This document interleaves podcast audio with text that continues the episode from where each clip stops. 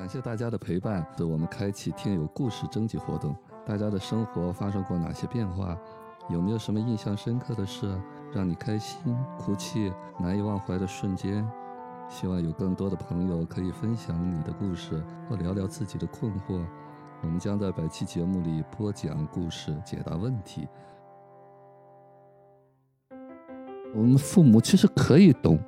但是我们没有花心思去懂。当你真的爱一个人，你就做好了受伤的准备，做好了就是痛苦的准备。孤独这个词本身没有错误，它不带情绪。有意就是当你需要什么的时候，我刚好给了你你需要的那个东西。成长了以后，你能够知道。那不是你的全部。再自信的人，我都相信他一定会有讨厌、嫌弃自己的那一瞬间。可能是不完美的，但是你对我来说是没有办法替代。你值得被关心，你一定要相信，也给别人机会，给你自己机会。是是你的需要还是对方的需要？你需要对方需要你吗？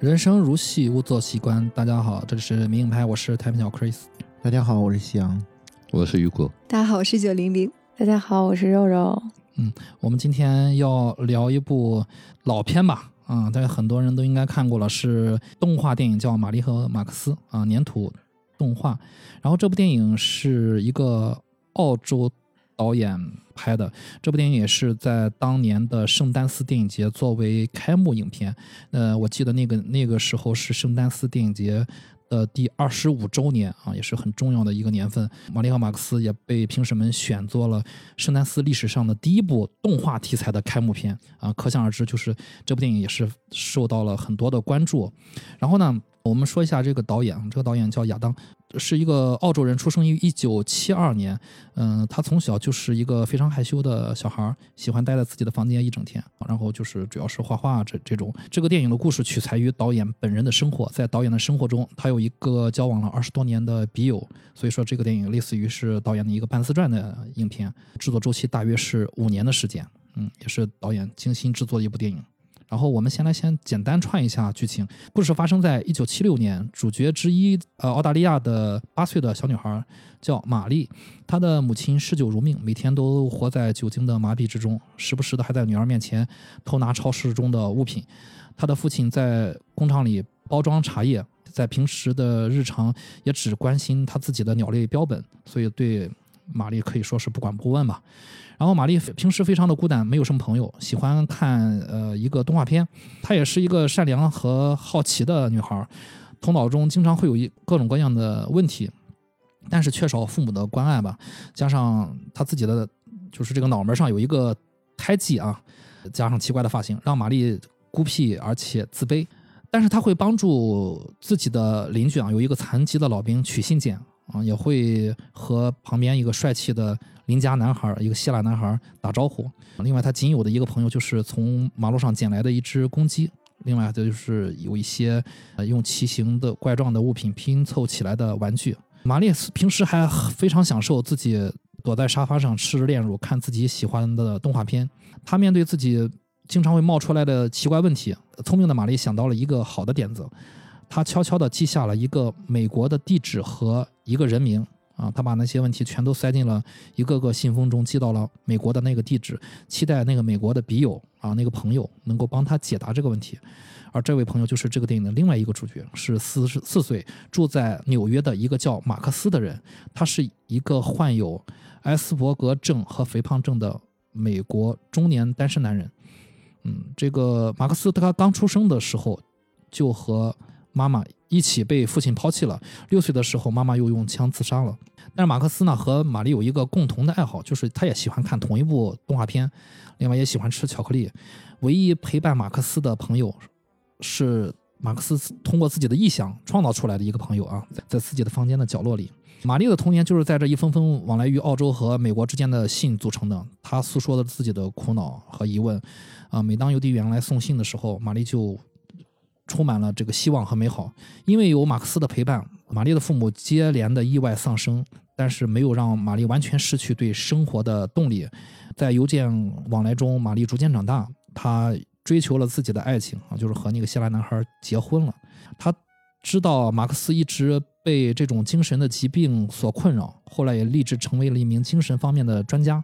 为了能治愈马克思的疾病而努力。但是玛丽没有经过马克思的同意，就将马克思作为他的一个病例写在了自己的毕业论文论文中发表了。另外就是包括后面他也出了一本书啊，那本书也让他成为了一个很有名的作家。书中当然也提到了马克思这个人。呃，马克思感到了背叛，所以呃，马克思暴怒了，愤怒的他将一直给玛丽回信的打字机中的那个 M 啊，就是那个 Mary 代表玛丽名字的首字母，给拆下来，从打字机上拔下来了，然后寄信寄给了玛丽。本来玛丽已经决定了就是要去美国看望马克思了，然后这个时候收到这封信之后呢，她觉得自己就情绪就崩溃了啊。玛丽觉得一切都结束了，友情结束了。然后其实她也经历了这个丈夫的所谓的背叛嘛，丈夫其实在也离开了玛丽，因为他的情情绪崩溃之后，精神状态不太好。而其实在这个时候呢，就是马克思在帮助玛丽解决问题的时候，就是在外外人看来啊，马克思是个怪人。怪人的心结也逐渐的打开，他渴望自己像正常人一样能够有拥有，呃，友谊。那玛丽呢，就是马克思倍加珍视的。他愿意为了玛丽的问题去探索他原本想封印的记忆，他不想碰触的那一面。他也愿意用自己一切努力去换取这个女孩的开心和快乐。经过十八年的通信，他们一起建立了我们所谓的亲密关系中的那些，包括害怕、担忧啊、亲密、背叛。和和解、原谅等等很多的情感。电影的最后，玛丽带着襁褓中的孩子，终于来到了纽约，来看望自己这个十几年的老朋友。在推开门的那一刻，玛丽惊讶地发现，马克思已经在那个早晨坐在自己的沙发中安详地去世了。他的嘴角带着微笑，眼睛看着天花板。玛丽顺着他的目光一同看向天花板后，他又惊讶地。发现天花板上密密麻麻的全都是贴着这十几年来他写给马克思的回信。玛丽缓缓缓地坐在了马克思的身边，扶着他的手，一同看向了那些信。啊，影片就这样结束了。虽然我们看到影片最后好像是一个稍微悲伤一点的结尾，但是我们无不从都从这个电影里面获得了一个巨大的精神上的一个动力吧。就是你们可以聊一下，在看完这部电影之后有什么样的感受？我觉得我今天。我想把第一次发言 让给肉肉同学，来，肉肉同学，跟我们说一下，你看完这个电影有什么感受，印象深刻的点？还有这个电影，就是我非常非常非常的喜欢。它曾经在我一个很孤单的，就是留学生活里，其实给我带来了很多的温暖和力量。而且我就是一直对就是书信这种东西有就是。很特别的情节，所以我觉得他用写信的这种方式串联起一段忘年之交，就是嗯，这个设定我觉得就是特别特别的浪漫。我印象最深刻的其实有两个情节，第一个就是刚刚 Chris 说的那个结尾的那一幕，他来到了他家，就是他终于就是不远万里的从澳大利亚来到了纽约，然后他见到了马克思，但是 Max 已经已经去世了。在那一瞬间，他看到了，就是这么多年来，他把他们俩所有的友谊的象征都装裱了起来，然后挂在了自己家的天花板上。他就是躺在那个他自己的那个椅子上，然后脸是朝着天花板的方向的，然后就想象他可能在去世前的最后一刻，他还被这种友谊带来的这种幸福和美好包裹着，然后离开了这个世界。然后就那一瞬间，就是我。哎呀，我就真的好感动，好感动，然后我就眼泪就不由自主的就流了出来，非常清晰的记得，就是我第一次看到那一幕的时候，我心里的感受就很像去年，嗯，也是接近年底的时候我们聊的一部，也是全员到齐的一部电影，就是《心灵之旅》。这两部电影给我的感觉就是非常的相似，就是你特别适合在冬天看的一部电影，就是它可以让你非常的温暖，就包括他们喜欢的巧克力呀。啊炼乳啊，这些就是很甜、很美好的东西，就是会让你觉得很幸福、很快乐。然后另外一个情节我印象特别深刻，就是他 Mary 在学校被霸凌的时候，然后他就给 Max 写了一封信，就问他说怎么解决霸凌这个问题。然后 Max 因为他小的时候也经常被霸凌嘛，然后他也不知道该怎么解决，然后他就说：“哎，你可以就是撒一个谎，就告诉你同学，就是你是负责掌管巧克力的那个人，然后你如果去世了呢，你到天堂上，你就是负责掌控巧克力的那个神。就这样的话，小朋友就不敢再欺负你了。他用非常童真的方式，但是他其实所描绘的这些事情，就是我们可能面临到的这些问题，其实都是我们现实生活中一些非常现实的困境。就是他用一种很童真童趣的方法，但是其实他告诉你的很多问题，都是我们现实生活中可能会出现的一些比较残酷的事情。就是然后告诉我们如何去面对它，并解决它。这个情节我也印象非常深刻，就是嗯，很喜欢这个情节。嗯，香呢？我想问一个问题，嗯你们有笔友吗？嗯，好像我我没有笔友。我我还真的有过，就是我初中的时候，呃，有过一个就是大我大概三四岁的一个笔友吧。我们我们我都已经不记得我们俩是在什么网络平台上认识的了，但是我们当时就是很长一段时间，我们都在给对方写信。然后我还记得他送我的第一份礼物就是周杰伦的第一张专辑的磁带。所以真的是很多很多年前了，但是就是写信这种方式，其实是一种，嗯，对我来说，其实是一种特别好的沟通感情的方式，因为就是读文字的那种感觉，跟你就是比如说，呃，大家在一起说话啊，就是那种不加思索的那种第一反应，给我的感觉就是它。呃，仿佛是你就是静下来思考之后，然后编织出来的一段一段情感的综述，然后你就把这段情感就是传递给了另一个人，就是那种感觉，其实我觉得就挺浪漫的。嗯，其实我也有一个笔友，我们是在科幻世界上认识的，就是那个杂志。哦，我们大概写信写了两三年吧，然后后来就出出现了一个东西叫电子邮件。哦 对，然后我就改改成了电子邮件，然后不知道为什么改成电子邮件之后，慢慢的就不再写了。哦，那那个时候是不是因为年纪可能也在长？嗯，那会儿正好是大概我们认识，大概是上高一的时候，我们开始用电子邮件通信是大概上快上高三了吧？可能也是因为就是正好处在一个学习变化的一个阶段吧，然后慢慢的。呃，就也不会通信了，但是我们现在还有联系哦，就是吗？对，我们一直都有联系。哇，然后对他，他也在北京，就是我也送你了《爱在西元前》没有没有没有没有，我算是见证了他上大学、毕业、工作，然后一直到结婚一一连串的的人生经历。哦，你好像跟我提到过这个朋友，你可能之前跟我提到过，但我没有意识到那是你的笔友。嗯，哇，这个这个啊，这个可以，这个可以。对嗯，然后他是一个笔友，好厉害。但虽然我们现在就很少联系，但是你会觉得有这么一个人还挺挺开心的，挺特别的，就是觉得对。这个好幸福啊！对，就是在你的人生当中有一些很特别的经历，然后带给你一些很美好的回忆。对，嗯，这个是我觉得这个电影，我当时看的时候，我脑海当中就回想出来那个画面。我我觉得香应该把这个嗯写一个剧本，我 我觉得嗯，呃展开来说是非常有感感触的啊。玲姐有吗？笔有吗？对，太多了。哦，是吗？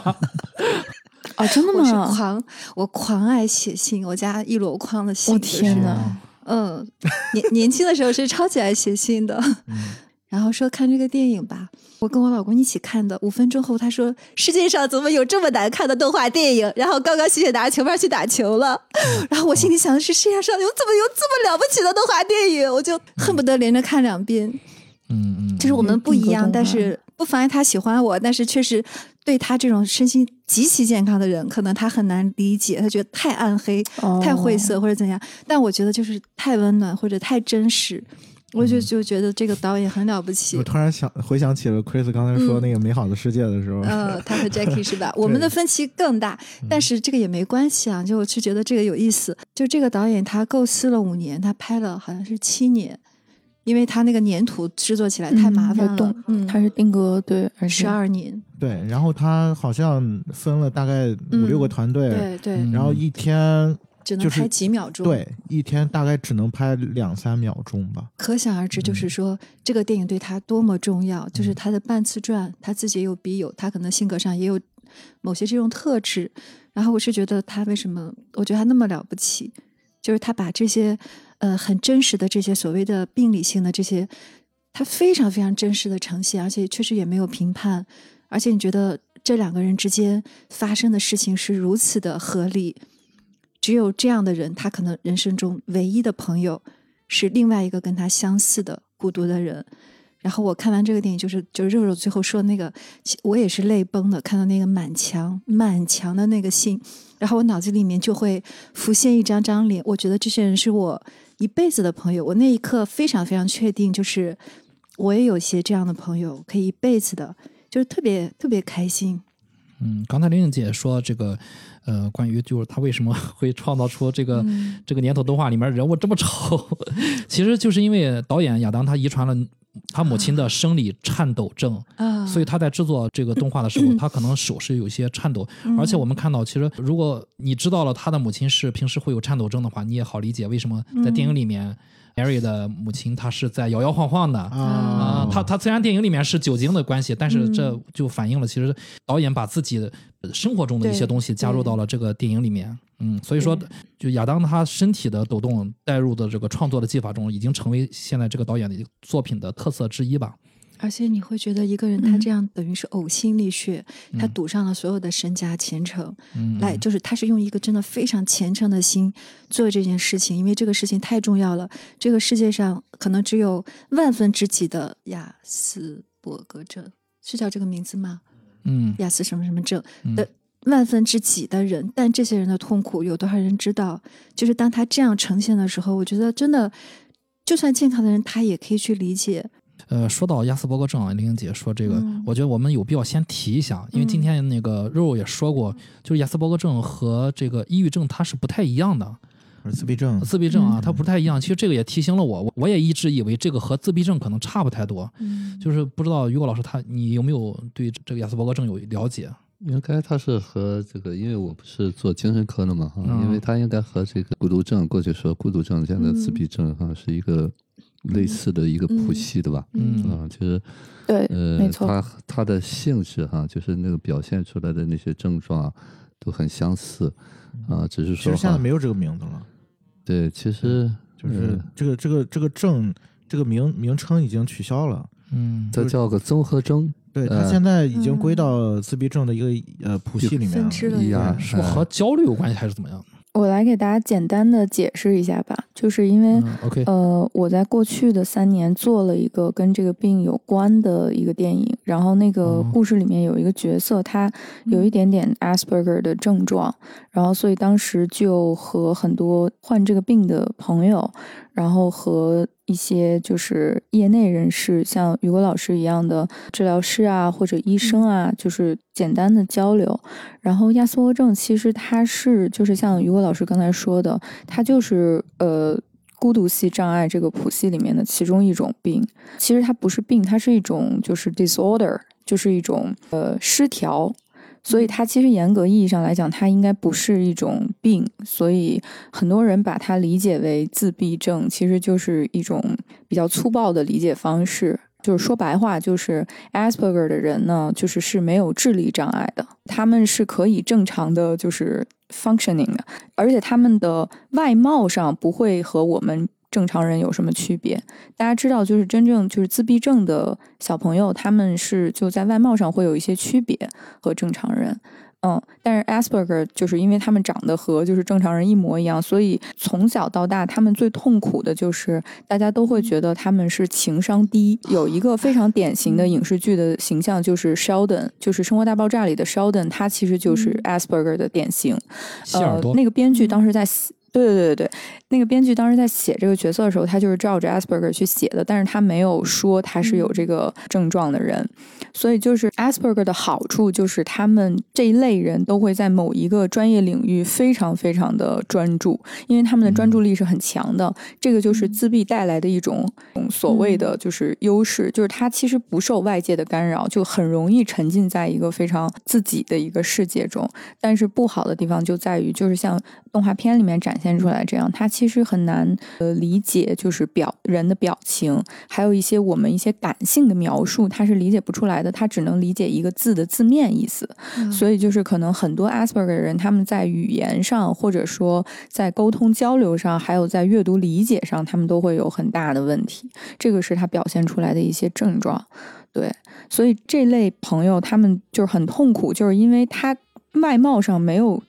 巨大的就是不一样，跟正常人，所以大家就会会很讨厌他们，就觉得说你们怎么听不懂话，然后情商很低呀、然后就觉得这些人就是很装啊或怎么样的，就是所以，但他们又没有办法表达，就是自己是真的有嗯这个 disorder，、所以才会让他们有这种沟通交流上的障碍。他自嗯己都可能不知道。具体专业的我其实真的不太不太知道，可以请教一下于果老师。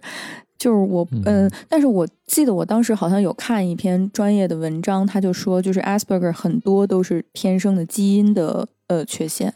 嗯就是不是说是因为后天，就比如说有的小孩失语什么的，他可能是因为啊后天遭受了一些重创，所以他呃选择性缄默啊或怎么样的。但是 Asperger 好多都是就是基因上的缺陷造成的，所以他们可能一生下来，大概在两岁到三岁的时候，其实就显现出了这种症状。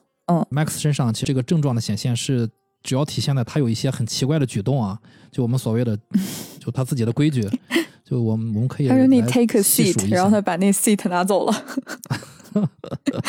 对，我们可以说一下，就是这些这一这这一例在马克思身上都体现出来，都都有哪些？他自己总结了嘛？嗯总结了六七条嘛？为什么这些规矩在他身上发生的，就怎么说呢？就是如此的明显，然后以至于让我们如此的就大众如此的排斥，就像 Mary 额头上的那块胎记一样。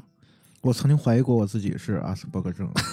你可拉倒吧，你觉得倒吧！你差很远好吗？你是你是怎么怀疑出来的呢？就就是 对啊因为我发现就是我跟阿阿斯伯格症有一个非常共通的特征，嗯，就是他害怕与他人交流。仅仅是这一点吧。我觉得不是害怕，Asperger 的已经是那种病理性的一，种，就是就是 disable 了。对，我我可以打断一下吗？雅斯伯格症他不害怕跟人交往，他渴望跟人交往，但他不会跟人交往，因为他的方式太机械，或者是对对对对，单对一。对对。他绝对不是社恐啊，他很喜欢跟别他是，无法跟别人所以对他那所以个你就是单纯的社恐。成不了。对不是，我觉得你不，就是绝对不是。你你们你们就是那个如果可能看不见啊，就是西阳在跟我、嗯刚才在跟我们说，就他怀疑自己是亚斯伯格症的时候，其实夕阳是憋红了脸的。呃，我觉得夕阳这块儿，它更像是那个胎记，你的内里的那个、嗯那个那个含义，就是你的内心对于你的这部分，其实更像是那个胎记对于你的那个意义，而不是亚斯伯格症。你找到了一个合理的解释对于你的这部分，我是这么看的啊。我还没说完，反转。啊，反转，必须的。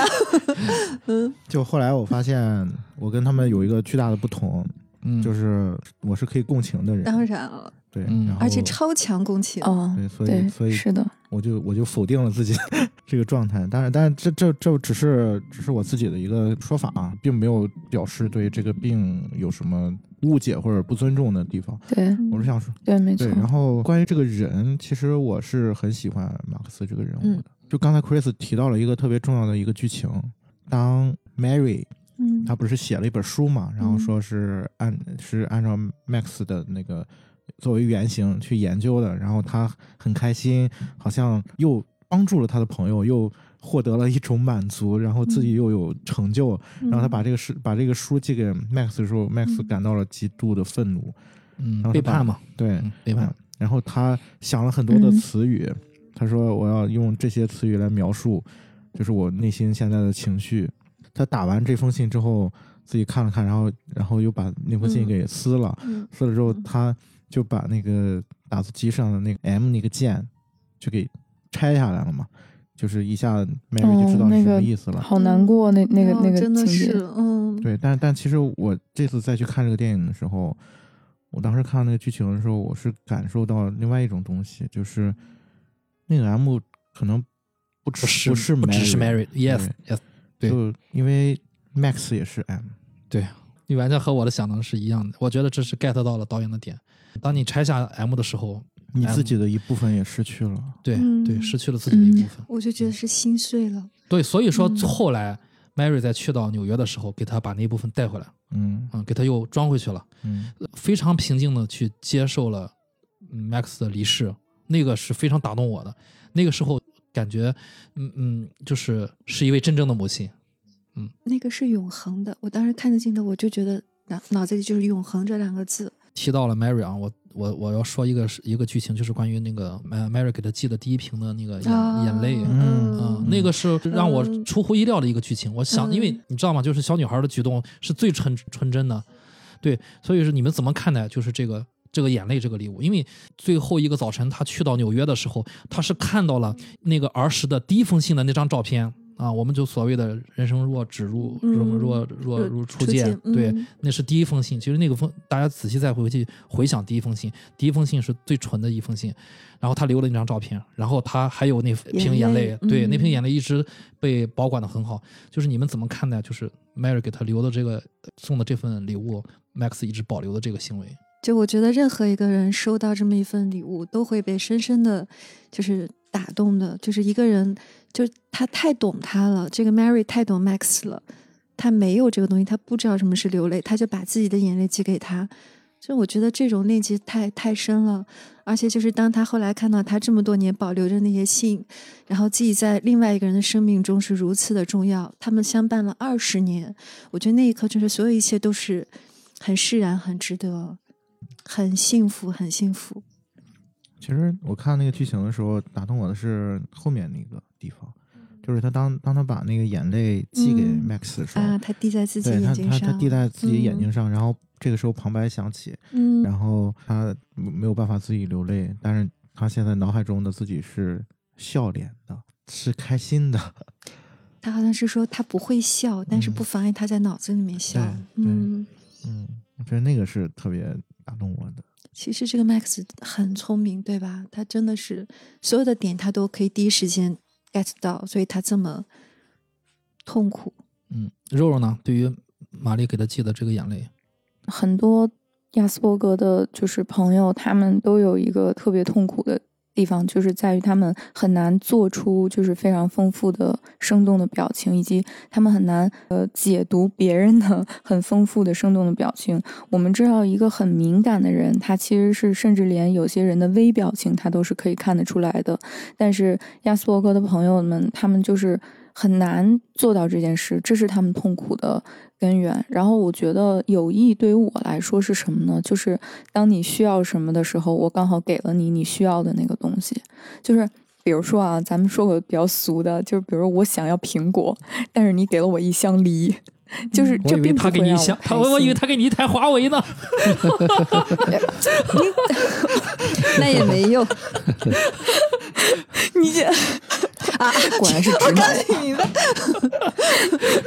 就是谢谢谢谢。对，就是他并不会让我开心，就是因为我想要的只有那一个苹果。然后 Mary 和 Max 给我的感觉就是，他们为什么是天作之合，就是因为。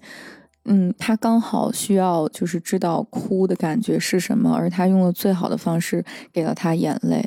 就是这个东西，它其实不是只是就这一件事而已。他们刚好喜欢同样的动画片，然后喜欢巧克力和炼乳，所有细小的他们之间的共同点，然后构成了这段独一无二的友谊。所以这个才是我觉得友情最美好的时刻和方式吧。就是我们给的都是对方刚好需要的那个东西。这个真的太难得，太难得。我觉得人的一生，就是你可能拥有几个、一两个、两三个这样的朋友，都已经是非常非常幸运的事情了。嗯，几个，一个都够了，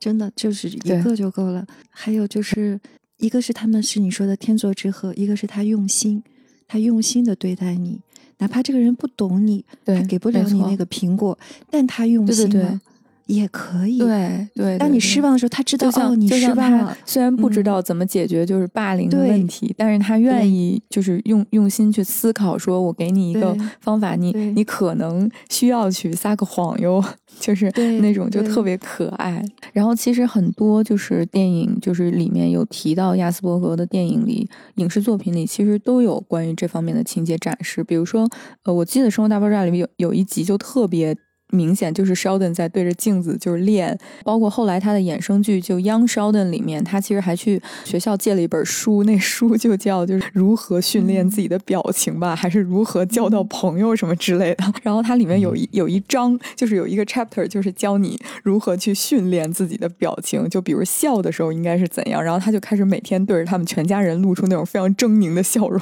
很吓人，就是特别奇怪。但是这个确实就是他们会面临到的问题，但我也不觉得这是这个是什么很羞耻的地方。他就就像比如说我我唱歌跑调，或者有的人画画很难看一样的，就是他没有什么可羞耻的地方。就是我读不懂表情，那又怎么样呢？就我觉得 Max 这个人特可爱的地方就在于他非常接受自己的这些缺陷，比如说肥胖啊，然后。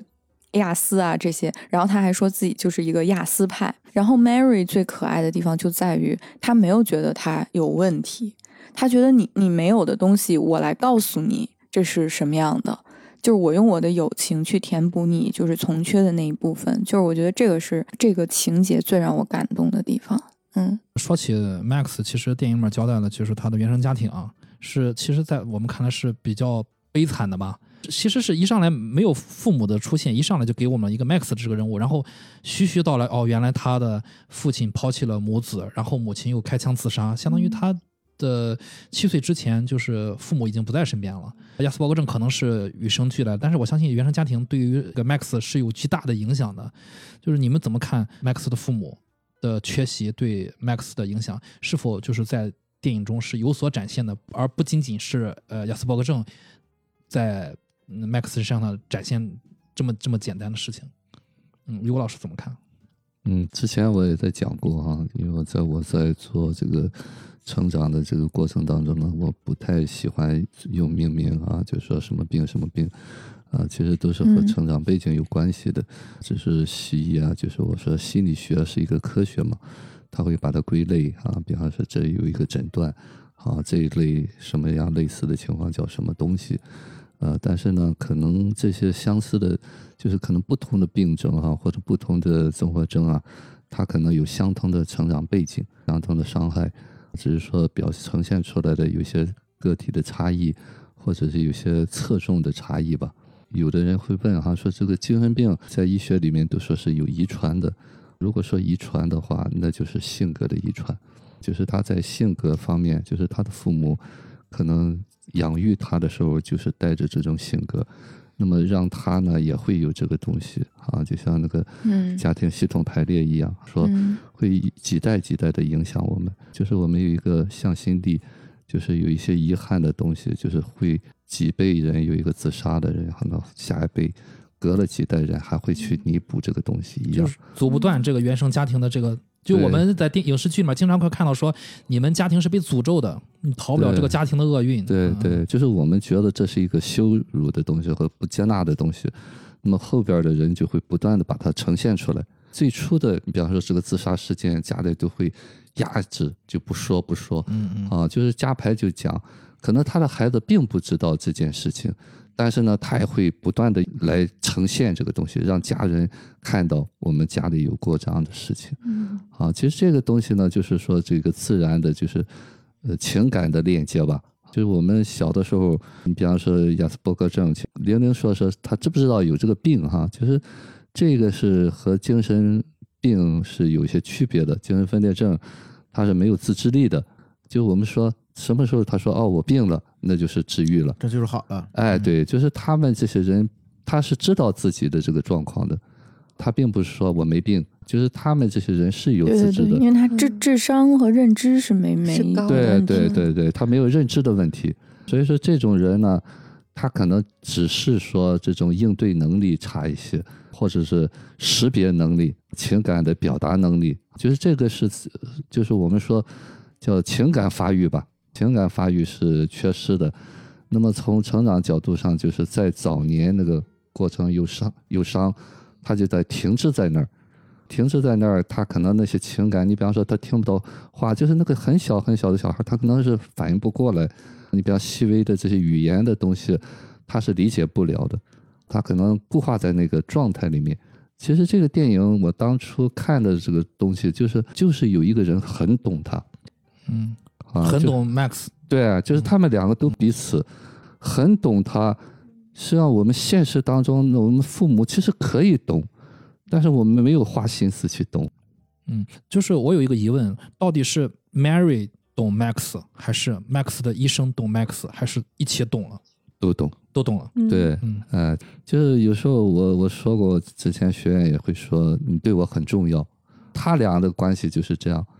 就是那个彼此的那种懂，彼此的陪伴，这个东西是，呃，如果说成长发展的话，那就是理想父母的一种表现。嗯，就是那个在很小很小的那个父母，他一皱眉哦知道拉了，一蹬大腿哦知道尿了，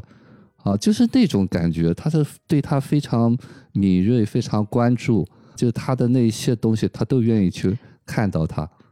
完全的、全然的用心，对而且是真的陪伴，真的不可不可缺失，互相不能不能失去。对，是非常重要的一部分吧。所以刚才说那个什么感觉哈，就是我曾经也有个学员就是这样，就他当受伤，我问他我说，呃，你可以描述一下那个感受吗？他说了一个，就是说好像身上块肉叫人拿，走了拿。走了。嗯，对，嗯实际上呢，这个就是什么东西呢？这就我说的是一个，可能就是在六个月之前的伤，就是它是没有分离的，就是这个感觉，两个人的这种相互依偎的、相互需要的这个东西呢是非常早的，甚至可以发展到胎儿期这种伤，所以说这种东西呢是非常非常单纯的、非常无条件的，这个东西才是真的无条件。其实那个那个 Mary 并不是真的想去伤害 Max 哈，就是他在写那本书的时候，他还觉得很高兴。对他还要分版权税的一半儿，他没有那个。对对对对，他没有意识到，其实对方已经感觉到，他好像是把他们两个人之间的秘密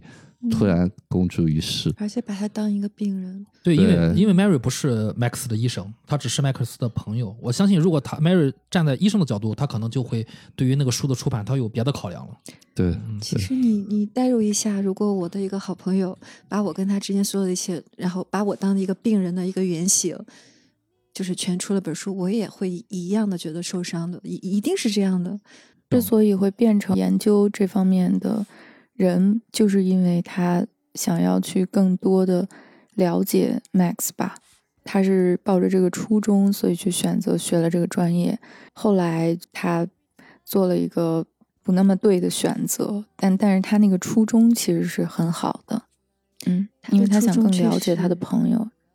确实是非常非常好的，但当他在做的过程中，他就变成了一个为自己加分，因为他有这个便利，他切身的了解这个人，而他所有的成果让他的教授们非常的赞赏，嗯所以这个事情才变嗯演变成了出了一本书，然后他名声大噪。这个就是他的初衷确实非常单纯，但是后面这个进行过程中确实是掺杂了一些功利的部分。对，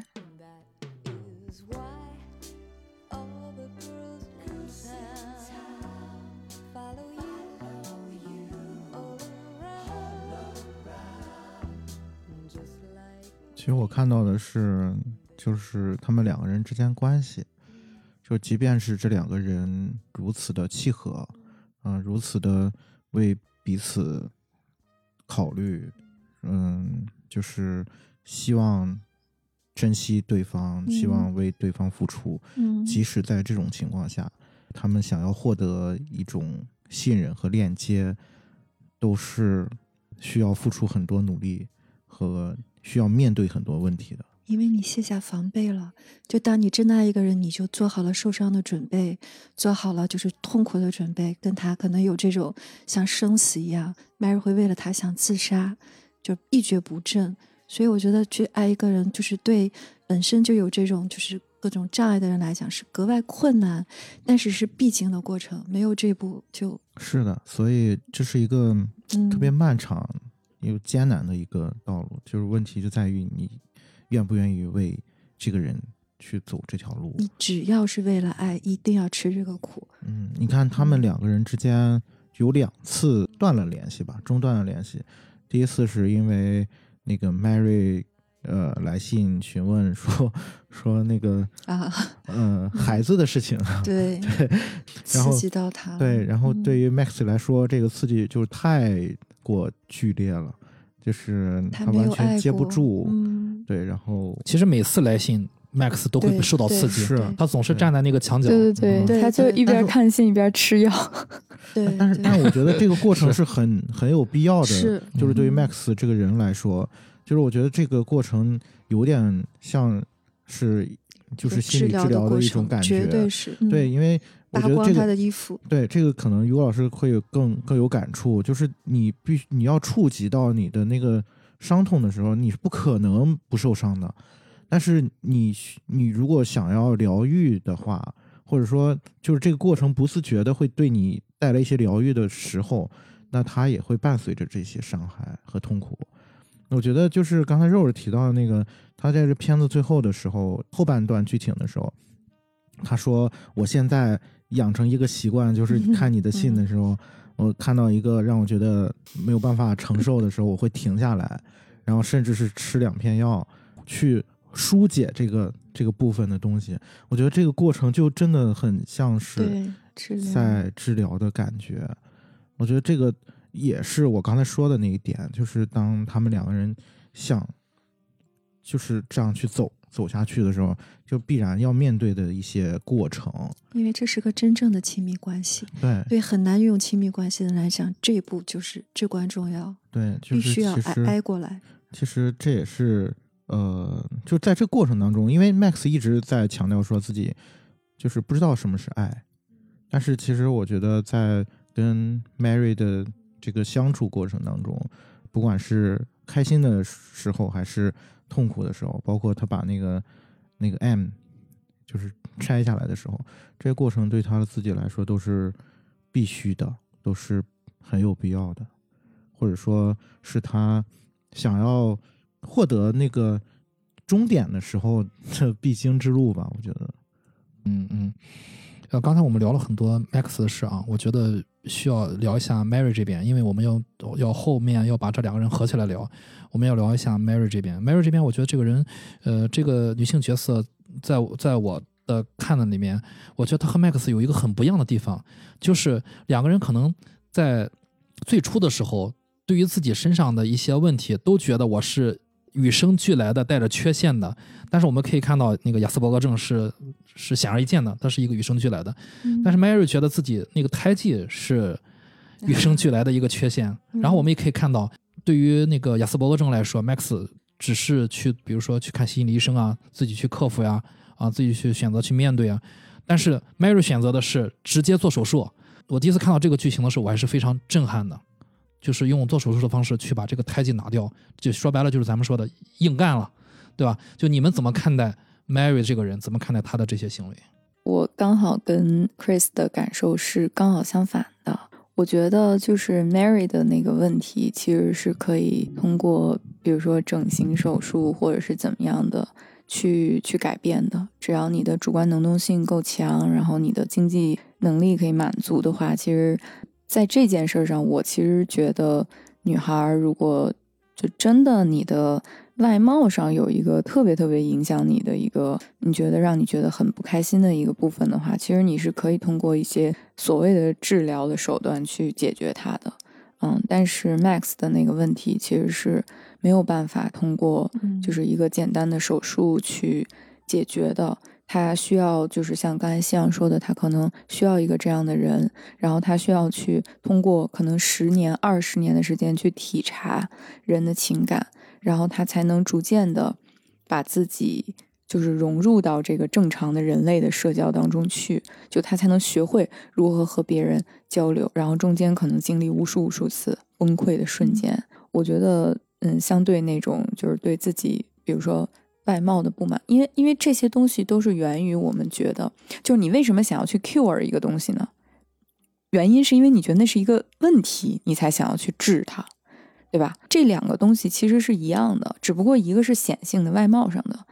它给你带来了美上的那种自卑；另一种它就是社交上的自卑。别人都能看得懂别人的表情，只有我看不懂别人的表情，我就觉得它是一个缺陷。就反而对于我来说，就是 Max 的那个东西是是更加深的痛苦的。嗯，因为他没有办法靠一个简单的就手段去去治愈他，甚至我都没有办法说像 Mary，就是我觉得我要独立，我直到我攒够钱的那一天，我要去做一个手术，然后去解决我的这个外貌的问题。那 Max 他都没有办法通过一个具体的一个细朝着一个目标去努力，然后才去解决他自己的那个问题。嗯，这是我个人的一些想法。嗯，于果老师怎么看？呃，其实他两个是程度的不一样吧。啊，就是如果说处在那个小孩状态的话，Max 可能更小一些，就是他那个更无力。然后呢，这个 Mary 呢可能更大一些啊，他有一些能力去自己去解决。其实如果说这个美容切除和这个找心理医生、找精神科医生其实是一样的解决办法。啊，只是说处在一个有人可以拿斧子，有人可能就拿个小锤儿一样。对于他们来说，呃，在他那个状态里面呢，他所能够采取的方式啊，就是和他那一刻的能力有关系。但是从根本上来讲，都是对自我的不接纳。只是说对这个像 Mary 这种情况呢，可能我们现实当中很多很多人会有，就是说去美容啊，会去那个多多少少都会有一些。被否定的这个东西啊，就是所谓的不自信，就会关注到身体的每一个点，更不用说这个突出的痣了。可能有的人就会觉得眼小一点，有的人鼻子塌一点啊。其实这个东西是一个普遍的现象吧。至于说他俩的能力，就是我说了，还是有一个他们两个受伤的年龄段儿不一样。Max 这种东西可能就是出生的时候啊。可能就是那个被父母接纳的那个劲儿，可能就更小一些。啊，尤其是在早年婴儿期、胎儿期，或者是这些东西，可能没有被祝福。你像他爸爸都不认他，这个妈妈一直自己带着这个孩子，哎，父亲缺失了，对对，就是可能这个父亲都不认，就不不承认这是有孩子，犹太人，嗯，对，所以在这个只是一个程度上的问题吧，我们还是有机会吧，就像就是说。呃，不是说最好的办法，那么我们能做的就做，不管是你去做手术还是寻求帮助，总是我们要相信，呃，自己可以做点什么。嗯，其实 Mary 除了这个胎记啊，我觉得她更大的问题是源于她感受不到父母是爱她的，她妈妈、爸爸，爸爸就成天玩鸟，不什么都不管，妈妈酗酒，然后两个人对她怎么来到这个世界上的解释很很草率。就是他感觉他不是被爱的产物，他所有的问题得不到解答，他会去找一个陌生人去问这些问题，证明什么？他在家里没有人听他说话，他一回家就把自己关在一个箱子里。我当时一看到他那个动画里面，他一放学就是说他会躲在他常待的地方，就是一个箱子，他跳进去。我当时真的眼泪就下来了，真的就是说这个孩子多么孤单。他他后来把那个胎记去掉了，他的人生没有任何的改变。这个胎记不是问题，关键就是他没有被好好的去爱过。其实我特别能理解嗯 Mary，嗯，就是 你理解了啊？你理解吧，亚斯伯格症，你又理解了，胎记了。开始，就是因为因为我觉得，就 Mary 是一个特别嗯，不能接纳自己的人，很自卑，嗯就是他特别自卑。然后你看他每次做出的啊行为，就是当第一次 Max 没有回他的信的时候，他把所有的信都烧了。烧了，嗯，对，然后他说：“是不是是我的问题啊？是我太丑了？其实那时候 Max Max 被关到精神病院去了，是他是没法写信的，嗯，啊，他这是是没法写信的出出现了一个变故，其实，嗯啊，所以他为什么去修这个胎记？嗯，是因为这个。然后包括他后面，他为什么要出那本书？是，的，嗯就好像我我刚才在聊嗯，美好世界的时候我说，是不是我变得更好了，就会有人来爱我了？其实 Mary 一直都是这样，她觉得就我也没有得到这个爱，那是不是因为我不够好？因为她做完手术之后，那个男朋友反而离她更远了，她喜欢那个男孩儿反而离她更远了。对啊，所以人有的时候就是就是这么奇怪，反而你你渴望得到的东西，反而是你痛苦的来源。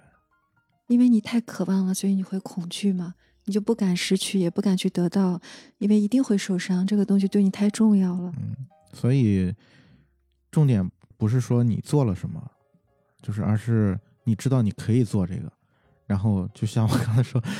你知道你自己可以做了，你就可以不做了。是的，完全对，对，就不用去证明，这个就是我觉得这个电影，就是它和比如像什么雨人啊，然后什么 I Am Sam，就是那种传统好莱坞心灵鸡汤式的这种电影，然后讲这些 disabled 的边缘人的嗯电影最不一样的地方，它讲的每一个情节都是非常非常真实的，就真的很真实，很真实，就包括。嗯 Mary 她成年了以后，然后她有了经济能力的时候，她做第一个决定，就她当时说我要攒钱，然后我要去找 Max。你想，就如果要是迪士尼的动画片，那就肯定她就是要 坐飞机去找他了呀。但是她成年以后做的第一件事情就是她去做整容手术了。这个东西一定困扰她非常非常久，然后她觉得说有一天我有了能力，我我我是不是就是改变了这个东西，我就可以拥有跟别人一样的幸福快乐了？有一个男朋友，然后有一个爱爱我的男孩子，然后我可以跟他结婚，我可以跟他生孩子，这真的太真实了。就是所以我想他。这个电影在豆瓣应该也是前二百五，在 IMDB 嗯也是前二百的这样的一个序列，就它可以感动全球这么多这么多的观众，一定是因为很多很多人都或多或少的能在 Mary 和 Max 的身上找到自己的影子，就是我们曾经都有那么一瞬间不爱自己过，不管是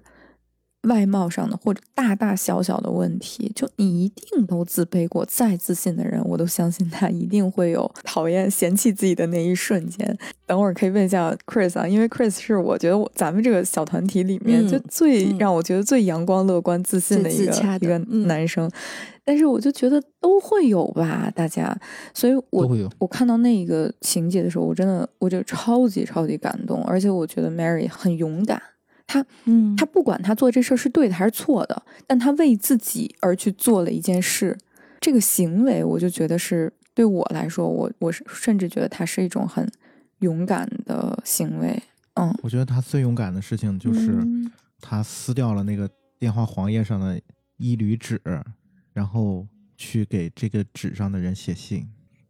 其实我觉得，呃我们普通观众去对比 Max 的话，可能不太容易被共情嘛，因为他有一个特殊的病。但是我们去对比 Mary 的时候，嗯，啊、我们每个人都会找到自属于自己的那个胎记，我们藏在心，中，是的，不愿意去告诉别人的那一个胎记。其实我可以回答肉肉，其实我也有，每个人都会有，我相信每个人都会有。啊、不是因为我们的父母肯定不是万能的，我们的原生家庭肯定是多多少少会有一些问题的，甚至我们在成长的过程中，我们在和，比如说我在和别人去交往的过程中，有一部分恰恰就是因为那个自卑在在作用，让你们看到了可能更自信的那一面。对，其实有的时候我也在想，自信的那一面来源于什么？如果你来源于内心的强大，你的自信并不一定是这种自信。不会这么彰显。对，所以我我在想，就是为什么 Mary 能让我们所有的全球的观众能如此的共情啊、那个胎记，除了那个胎记以外，是不是还有一些其他的原因？我让我想到了，哦，原来 Mary 她是有父母的，她是在有父母，因为你你知道吗？就是那个 Max 他是没有父母的，但是 Mary 她是有父母的，就好像我们所有人都有父母，但是父所有的父母在嗯我们的普通观众眼里面，哦，我的父母好像是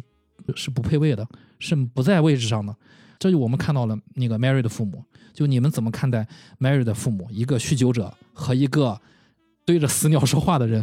他为什么会对 Mary 产生这种影响？因为 Mary 她不是天生有疾病的，她为什么会有这种强烈的自卑感？到底这个两个父母，其实我总是搞不清楚。就是他父亲其实也没有怎么样，他母亲好像对 Mary 平时互动也很多。为什么 Mary 会产生这种事情？一定不是因为他头上就有那块胎记的原因。对，就是于果老师，你怎么看？这个父母对他的影响。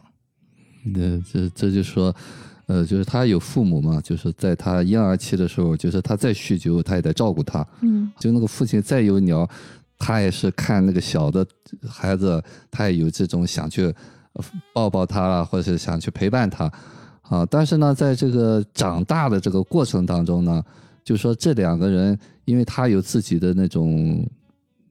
比方说看鸟也好，喝酒也好，就是他自己有一块东西需要用这种方式去解决。那么对于这个小孩来说呢，就陪伴的这个过程当中呢，就当他懂事儿了以后，就这个父母他想，哎，比方说陪我上公园或干嘛，这这个哎我忙着，好那个哎我我上班，就是这个东西是缺失的。嗯那么这个就是估计就是两三岁的时候，就这个陪伴的缺失呢，让小孩会有一种认知，就是我不够好，父母才不愿意陪我。所以说这种自卑的东西呢，他会用一个，因为他那时候就会有能力，就会有想法。那么但是呢，如果这个东西在那儿的话，就是说他所有的实现的这个。就他一定会落脚在就是我说要要不到的这个过程，只要他想要一个别人的接纳，需要有一个人陪伴他的这个过程当中呢，他就在里面，他总是会从一个蛛丝马迹里边找到了哦，我是不是又被冷落了？我是不是丑？他会抓住一个，你比方说他内在是有有信心的，你比方说多长时间不写信，他会想哦，他可能是有其他的问题了。就我曾经说，我小的时候，我不大会想别人是不是要害我，对，我总会觉得哦，可能是误会。是就是这个东西，你从内心里边没有觉得我不够好，所以你想的这些东西呢，可能你都会想好的东西。就是他早年，因为他没有得到过，随时他就回去了。哦，是不是他们又在嫌弃我？就这个东西呢，就是我们说内在的那个自卑。嗯，就是而当这个且这个是，就是如果你没有这个经历，或者说嗯没有这种体验，你是没有办法理解的。到的，对对嗯对，这就是他早年的那种存在状态啊，他每天都在怀疑自己啊，我是不是哪来不好？所以父母他就没有信心，或者没有那种爱来保护我或者陪伴我。嗯所以这个东西就是他一直存在着一个心理状态吧。所以说大了以后呢，这个叫我们叫未完成事件，就在不断的去重复这个东西，不断的找人去上演这个东西。所以找到的朋友呢，其实他这个电影只是讲，就是他两个陪伴的这个过程当中，就是在这个过程当中呢，就是他把一个很真实的这个东西，两个在嗯就是那么懂对方的时候，还有这么多的摩擦，有这么多的小插曲，就是这个东西呢，就是我们必须要去面对的。其实这些小插曲都是我们需要的。如果呃你要是完全是觉得对方应该满足你，就是他这个电影就是讲的这个过程当中呢，还有一个重要的就是他两个彼此啊太懂了。太需要对对，就是这个太极端了吧？这个再不好，再不好，就是我还是怀疑你，但是你已经是我这选择里面最需要的人了。其实我们咨询师也在起这个作用，就有时候说，我们先要有有移情，就是他必须把你移情成你的父母，是啊，你信任了他，他才能敞开。那么在敞开的这个过程当中，他也会不断的推你，因为他要不断的让你，就是这个反移情的这个过程当中，才是我们真真正正的治疗的开始。让你变成他真正的父母。对，就是他在不断的挑衅你，让你成为那个东西，你是不是能够接住他啊？那么接住他以后呢，他就超越了这一块儿。怎么超越呢？就是他必须从这个，就是你接他永远接不完，因为你必须让他知道，哦，他可以不用接，但是这个接是需要一个过程。嗯就这个接的过程，让他愿意一直跟着你。在这个过程当中呢，最终我就说了，我不可能接你一辈子，所以我必须把你的那个真真正正自己能够接住自己的东西调动出来，这才是治疗的根本的意义。如果我一直接你，那我到老我我没法接那么多的人，所以这个东西就度不大好掌握。所以我有的来访者，我都建议他们就是固定时间访谈。那有很多学员他在掌控这个东西，我需要你了，我就联系你。就是我经常会讲，你需要我的时候，你需要我的那一部分，我可以接你，但是我澄清你的那一部分没法做。嗯，必须要固定哎，对这一部分，你如果不澄清、不澄清的话，就他需要就像吃药一样，他永远没有真正办法去看自己、接纳自己。所以说，我们做咨询师呢，其实这个东西，我有时候说我只能做，你来了我可以做，但是你不来我没有办法，这就叫机缘。有的人说：“哎呀，我感谢你。”我说：“你得先感谢你自己，你每周都过来，这才是最重要的。其实我有能力接你，但是你不来，我没法接你。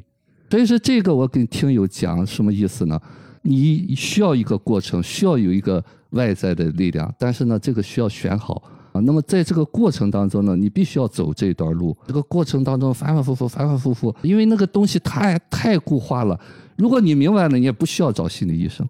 所以这个过程当中呢，就是个博弈的过程。嗯，其实他这个电影觉得更多的是一个陪伴的作用。对，其实这个陪伴呢，是所谓的我说社会支持系统，因为我们咨询师不可能就是像亲人一样，像朋友一样，毕竟我们是一个咨访关系嘛。那么我们平时需要一些这样的朋友，就是做一个补充。关键时候我把你提一提，但是呢，平时需要这么一个人啊，接接你或者你的家人。我觉得也挺有意思的，嗯就是刚于广说这个事情，我回想起这个电影里面有个剧情，就是 Mary 说，就是她过生日，然后他妈给她烤了一蛋糕，嗯，我们看到是一个蛋糕，嗯，但是可能 Mary 看到了那蛋糕上有一个烟头，嗯，对你来说哪一个更重要呢？嗯，对吧？不喜欢自己的人就会这样的，对，就是看到的就是残缺的部分。看到看到那个蛋糕上面有一个烟头，对，因为他不重视我嘛，他会插上去。嗯嗯，但其实恰恰是这个母亲在自己呃痛苦啊，或者也是在内心是有一些问题的前提下，在成天醉醉醺醺、摇摇晃晃的前提下，依然记得自己的女儿的生对，日，还给他过去给生日，做了一个蛋嗯。糕。嗯，对我们是不是有这个心去看到这个事情？嗯，还是我们被被就这个心被这个眼睛被胀掉了，然后没没法接受到这份爱。他这个妈妈可能就是不会表达爱，他是爱他爸爸的。他爸爸去世了以后，他伤心欲绝伤心呢。？对，可是，在他爸爸活着的时候，为什么去玩鸟呢？那显然就要回避这个酗酒的太太。就是他们之间这种问题，造成了这个小女孩从小也被忽视了，因为她的父亲也忽视了她的母亲。我对 Mary 有一个不太理解的地方，就是为什么她是一个在专业学府学过呃心理方面的专家吧，她都出了书了，这个书也可以被很多人认可。呃，那她为什么最后能精神崩溃到要自杀？反而是这个 Max 疗愈了她，因为 Max 他是本身他自己还有自己的问题，为什么 Max 能疗愈他？就我们在现实生活中，呃，如果我们像 Mary 一样遇到了自己崩溃的时候，我们到底是应该做一个什什么样的抉择？我想听听于果老师的分析。嗯，这就是我们处在不同的状态里面。为什么说这个就叫叫我们叫叫什么应急救援？就是他处在这个状态里，就像钻了牛角尖一样。但是他不是全部是这个，这个过程当中呢，就需要有一个阶段东西，嗯，让这个东西软着陆。不是代表我们正常人就没有这些东西，我们每个人可能内在都有这一部分，只是没到时候。就是都有可能有崩溃的时候，对对对对对，都有可能有崩溃的那个，对就是到那个边缘的时候。对嗯没有被唤醒。对，就是那一刻一旦出来的时候，他的能量就是无限大。就我之前讲过的，就他成长了，什么都很好，什么都很好。他一旦回到那个状态，哟，他就觉得天是黑的了，经常来怀疑我成长了吗？我怎么这么多年我又回去了？我说回去了就是原形毕露，但是呢，那不是你的全部。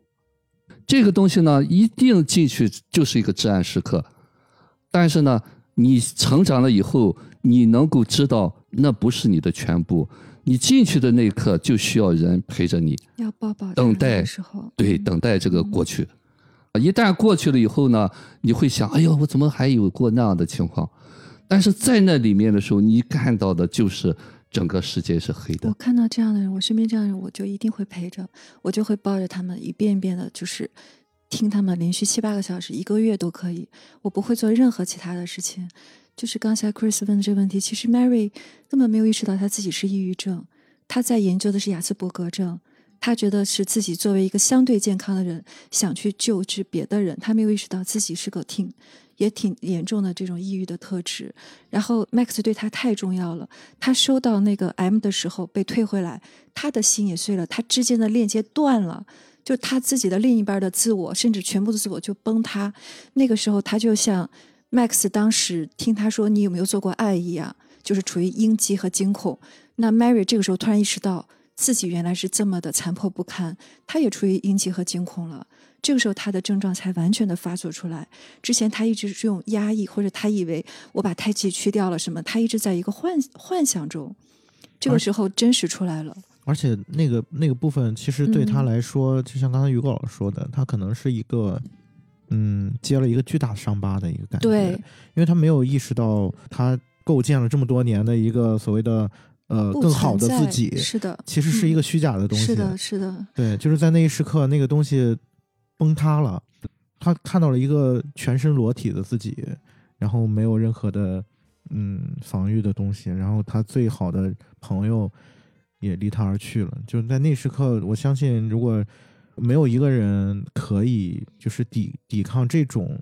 负面的这种东西，而且更可怕的一点，这个朋友的离开是因为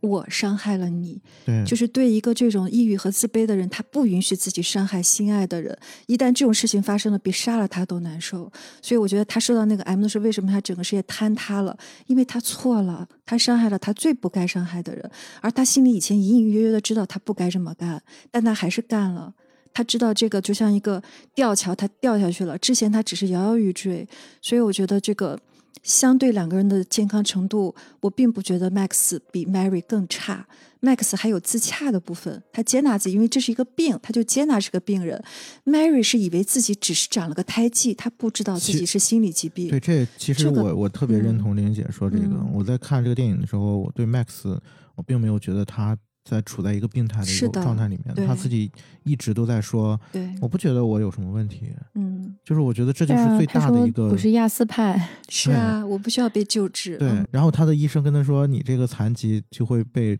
治愈，然后他说我又不，对呀我我这有什么残疾？嗯嗯，然后只是在生活当中他会遇到很多困扰，是他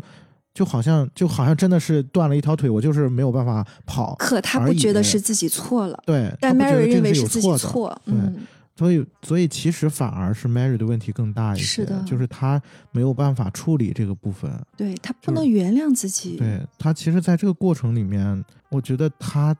反而是 Max 给了他很多的，就是帮助。是的，互相治愈。对，所以他每次揭开 Mary 的伤疤的时候，其实 Mary 也是接不住的，就是所以他在最后的时候会产生那么大的一个悲痛，甚至这里面还有就是刚刚于老师说的代际遗嗯传的部分在里面，是的，就是当他开始酗酒。开始酗酒、开始织毛衣的时候，然后他照镜子发现镜子里面是他妈妈。对对对对对，在那一时刻，你想你想象一下，这个就是冲击受这种不了的。这种东西，当然，其实从另外一个角度，可能我们之前也聊过这个话题，就可能你你越不想成为谁，你就会活成他那样子，就是你你可能对，你越排斥你自己，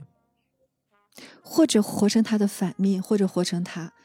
没没大有别的选择，但是后面会有，但一开始很难对，超出这两种。所以所以说，Mary 代表了我们很多普通人的一个悲剧的一个面相。我在他身上看到我很多特别优秀的朋友的影子，只是大家都不肯承认，到现在都不肯承认。这个我们没有必要去揭任何人的伤疤，但是说这个东西不是说不承认它就不在，它早晚有一天浮出水面，就是以及他他的情节就真实到什么程度呢？就是当他发生这个人生的巨变的时候，他已经失去了嗯他最好的朋友，然后他的爱人也离开他了。你就想到那种好莱坞那种鸡汤电影，你知道吗？就是如果这个时候他肯定会给你一个，就主角已经嗯走进了，导演就是用非常非常真实的人生的每一个情境，然后告诉我们说，就是你你必须要寻求主动的去寻求帮助，或者说你要主动的为自己去做一些事情的时候，别人才会看见你的需求。他的那个 爱人，她那个老公，就是他从小喜欢的那个 Damian，然后。后来不是去另一个地方和另一个男人快乐的生活在了一起，去断臂山了。跟跟跟他跟他的跟他的笔友，跟他的男笔友，给大就你就叔。想问他为什么会 去断找臂山一个这样子的一个老公啊？她都不知道她的老公的性向是是这样子的。她一直在向往一个对完，她老公比如说很明显是个微笑啊然后或者我想要拥有一个就正常人的一个很漂亮的外表啊，或怎么样的，就是她一直在忽略自己，就是内心深处最大的，像玲玲姐刚才讲的那个问题，还有她需要去面对的一些恐惧。对，然后她试图用其他的东西去掩盖它，去 cover 它。这个东西，我觉得是导演对看这部电影的所有的观众的一个温柔，就是他用最真实的东西、最嗯真实的情境、情节告诉你说，这种时候你要开始去寻求真正的帮助了，或者你要开始正视你内心最深处的问题了，不要再逃避或用其他的东西去掩盖它。就这才是我觉得真实最大的力量，不是说我们给他一个从天而降的一个帮助、一个救援就 OK 了。我们到最后还是要去面对自己心里最大的那个那个恐惧。你当你开始直面它的时候，才是你有可能变好的一个开始的契机。嗯导演先是用了一个先扬后抑嘛，就是先让他实现了他的理想，嫁给了他心爱的人。他那个心爱的人从小到大就是一张笑脸，没有变过。我当时看的时候，我就想，这是微笑抑郁症，可能是假笑男孩，假笑男，真的是假笑男孩。就所有的这些不费力气得到的时候，也是离他失去很近的时候。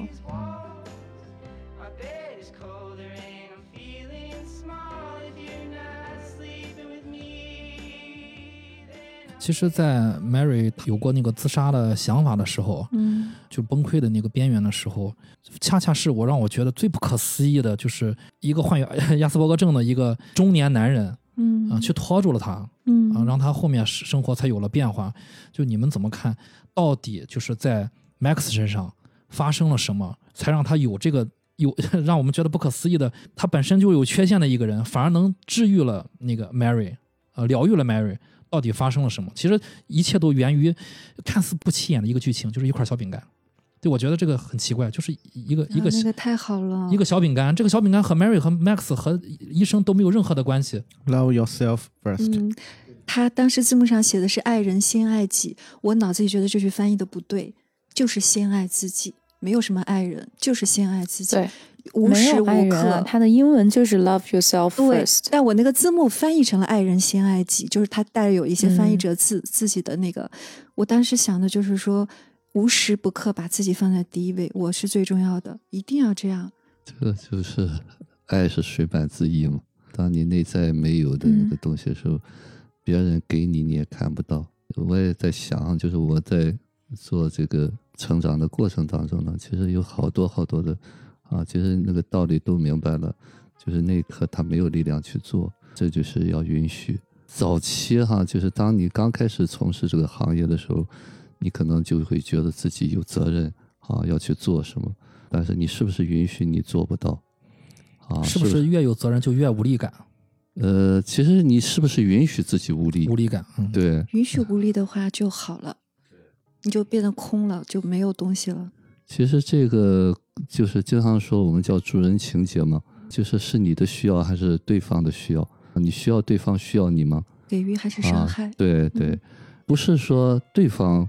感受到什么，就是你自己你想要什么。那么你自己想要的这个东西，是不是你自己可能你做了这些东西，你可能有发心，你可能做的，但是你是不是允许对方看不到？这个东西是很重要的，因为在访谈的过程当中呢，因为他早年被伤过嘛，啊，他会怀疑你的一切的东西。那么这个东西，如果你自己有那么多的想你要去证明自己的东西呢，你可能就会被击中，因为那是你的需要嘛。啊，如果你没有这个东西的时候，你才能够真真正正超越这个东西。说实的话，这是在我们呃就是做访谈的过程当中最难处理的一件事情。也是最不容易被我们普通人相信的一件事情。对很多人我觉得是无法去相信这个事情。但是就是说，当咨询师真的、真的、真的、真的去接触的时候，我觉得没有人是 get 不到的。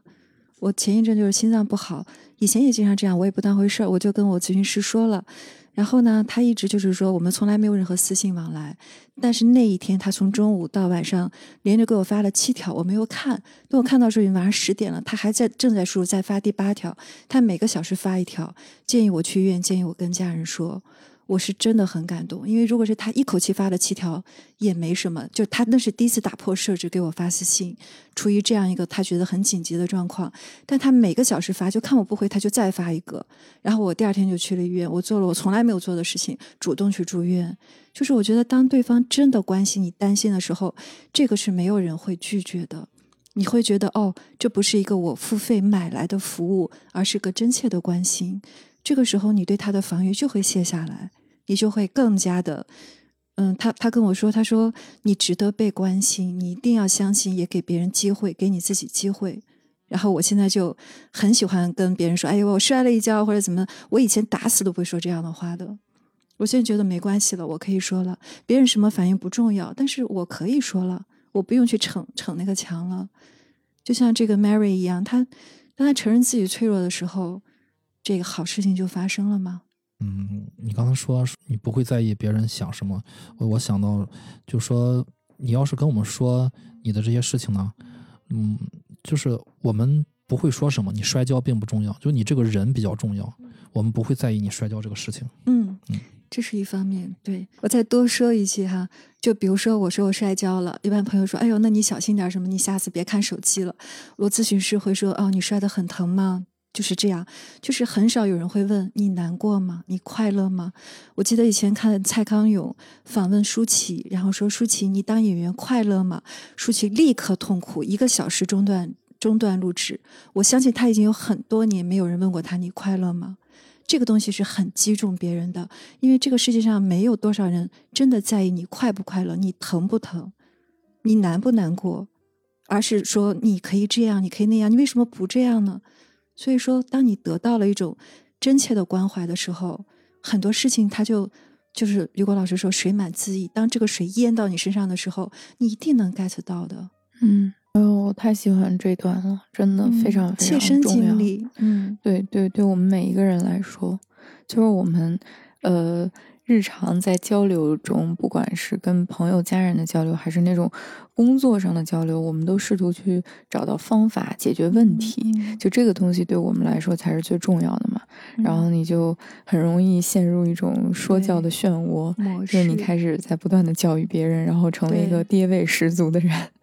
但是没有办法走就是心其实真正有的时候，我们就朋友之间、家人之间的交流，其实就是这一句“你快不快乐，你疼不疼”，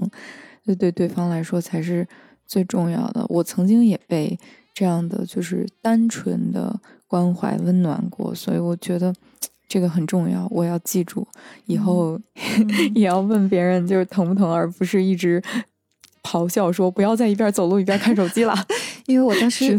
就是咨询师问的时候，他说他看到我说这个事情的时候，他觉得他浑身都疼。他说：“哦，这么一下砸到地上，一定很疼吧？”他说他觉得他浑身都疼，就是这种共情能力，其实不是说谁都具备的，但一旦有人具备的话，对对方是一个莫大的一个安慰。我觉得林姐说嗯这个就特别的，嗯，我我特别感同身受一点，就是我觉得这也是分享的意义，就是这也是诉说的意义，就是有的时候我们我们讲说，反正我说了你也不嗯。你也没有办法，嗯，或者说我说了你你也做不了什么，但我觉得分享本身就有意义，就如果这个人对你来说，他可以呃包裹你，或者说能够给你安慰的话，就本身说这个事情他就已经有了它的意义。是的，就是当然这个东西是双方面的，就是当你想要跟一个人去分享你，比如说你今天做了什么，或者你面面对了什么困扰的时候，那这个过程本身，甚至有的时候你可能在对方那里得不到什么你想要的回应，嗯，但是那个人他愿意听你说的，很重要。就是这个这个事情本身就已经有了意义。就是我有时候也会反思，就是说我有时候会觉得说别人跟我说一件事情，然后我就感觉特别的无力，就是我可能做不了什么。但是我现在有时候会想说，嗯，其实其实你你在那里就已经有了意义。他不是想让你为他做什么，嗯他可能很单纯，就是有个人见证他的悲喜，就很好了。有比如说你有成就，Chris 为你开心，这种事情世界上有多少人能发生？就有一个人真的为你鼓掌，而不是妒忌你；真的为你流泪，而不是说踩你一脚。真的没有多少人有这个幸运，这是你招来的，你应得的，嗯，就得好好享受。嗯，关于这个，首先爱自己，我想到我想到了，就是其中有一个很有意思的剧情，就是有这么一句台词说，Max 说年轻时我想成为任何人，除了我自己。但是后面嗯又发生了，就是他的心理医生曾经跟他说过，说如果这个世界只是一片大海，上面只有一座岛，然后只有你一个人，你就不会不爱自己。于果老师，你是怎么看待就是这句话？关于这个一，我是特别对这个这句话是感兴趣的，就是关于他的这这个比喻。写的太好了，就是这个比喻，关于这个大大海中的这个岛，就就啊，就是我就我们所说的，就是我们每个人都是一个孤岛，就是这个孤岛上，如果只有自己，为什么就不会对自己有，就是我的这个胎记，我的亚斯伯格症有有那种自卑的感受了？嗯，就是让你知道，你有没有人可以帮你的时候，把你那一部分你有能力的那一部分，这句话肯定不会和跟婴儿讲啊，婴儿也听不懂。嗯这就是我说了，嗯就是我经常会在我的访谈里面说舍舍得心爱的人受苦。其实，在访谈的过程当中，很多就是我说咨询师游戏，其实这个东西是很深很深的。就是为什么我要做那个咨询师的那个成长？其实很多人咨询师他是需要对方需要他的，其实这个东西呢，就是咨询师游戏无处不在。当你看清了你是不是愿意做对方你眼里边的你不够好，你是一个冷漠的人，就是这个东西你很清楚你在做什么。这是我说我一直在做的，就是如果你自己稍微有一点点不干净的话，你可能你就会想，哎呀，我怎么权衡，我怎么去做？就是那一刻你做的是目的是什么？其实他在讲的那个过程当中呢，就是说你不能靠任何人，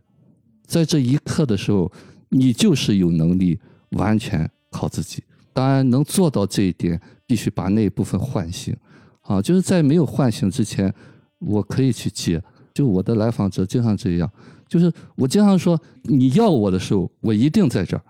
但是你不要我的时候，我不会去拽你。这就是我们在访谈过程当中非常非常重要的东西。也就是说，Max 和 Mary 他们应该知道自己是有机会在那个孤岛上的，对，他不应该信你不知道。对对，就是我们每一个当下的时候，嗯你这个世界上，我就说了，没有人拉的时候你出来，也没有人拉的时候走，你都是孤独的。当然了，有人愿意陪伴你，要感恩，不是应该。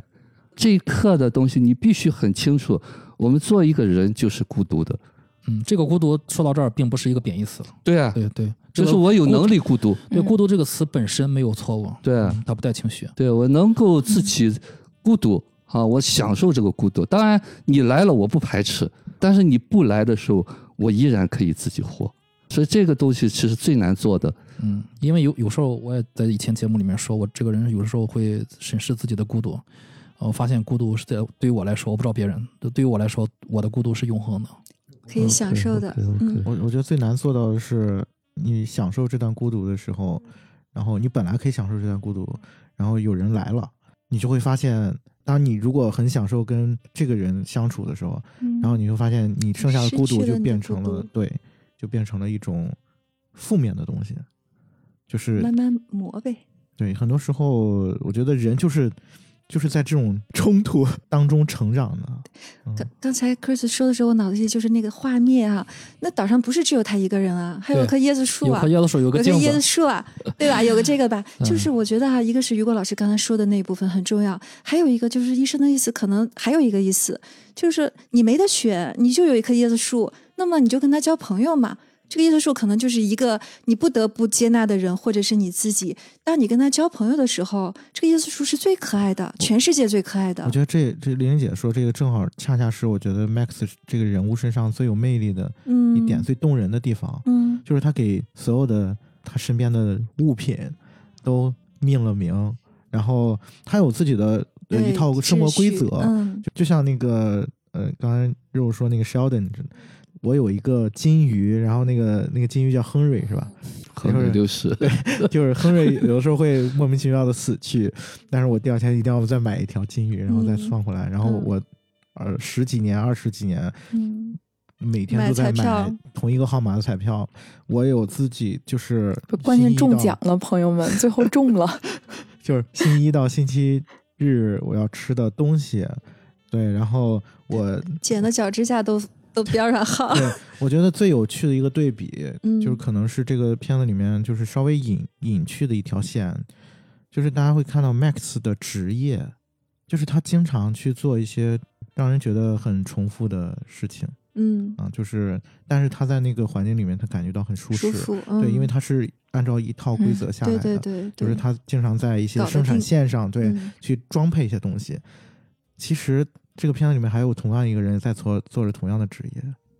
就是嗯 Mary 的父亲。嗯啊，对，封茶包封了四十年，嗯，对但是我们看到 Mary 的父亲，觉得他的生活是很很无趣的，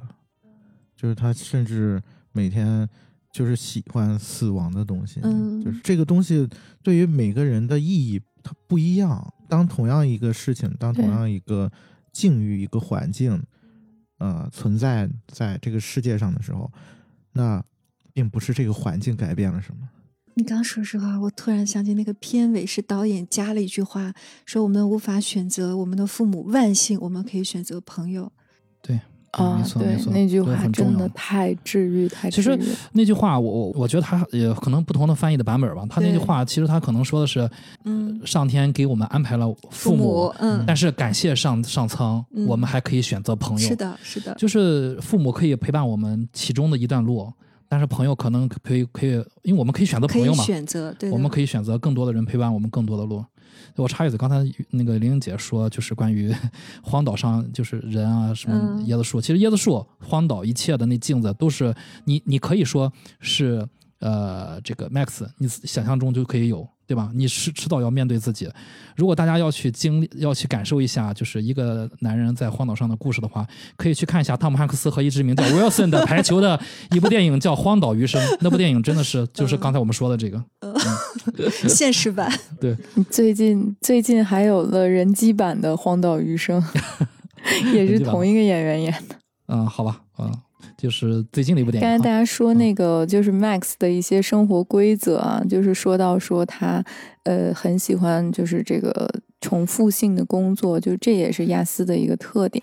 就是他们特别喜欢有规律的且不断重复的东西，所以就是呃有的医生他会在小朋友小的时候就发现他可能会一直盯着一个不停旋转的车轮看，因为他是一直在不停的转，然后重复的嘛，然后这样的话他过马路的时候可能就会有危险。因为他会一直专注的盯着那个就是转动的车轮什么之类的。就是亚斯的一个特点也是，他对规则有着痴迷一般的执着，嗯，就是他对所有有规律的东西都非常非常的着迷。所以这类的朋友，他们经常会专注某一学术领域的研究，而且取得非凡的成就。就是我们人类历史上有很多非常牛的，就是艺术家，然后包括数学家，然后科学家，很多人都是有或多或少的亚斯症状的。所以这个就是我觉得。也是导演想通过这个呃电影传达给我们的一个精神吧，就是 Max 他就像玲玲姐姐说，他是一个非常自洽的人，就他并不觉得自己的这个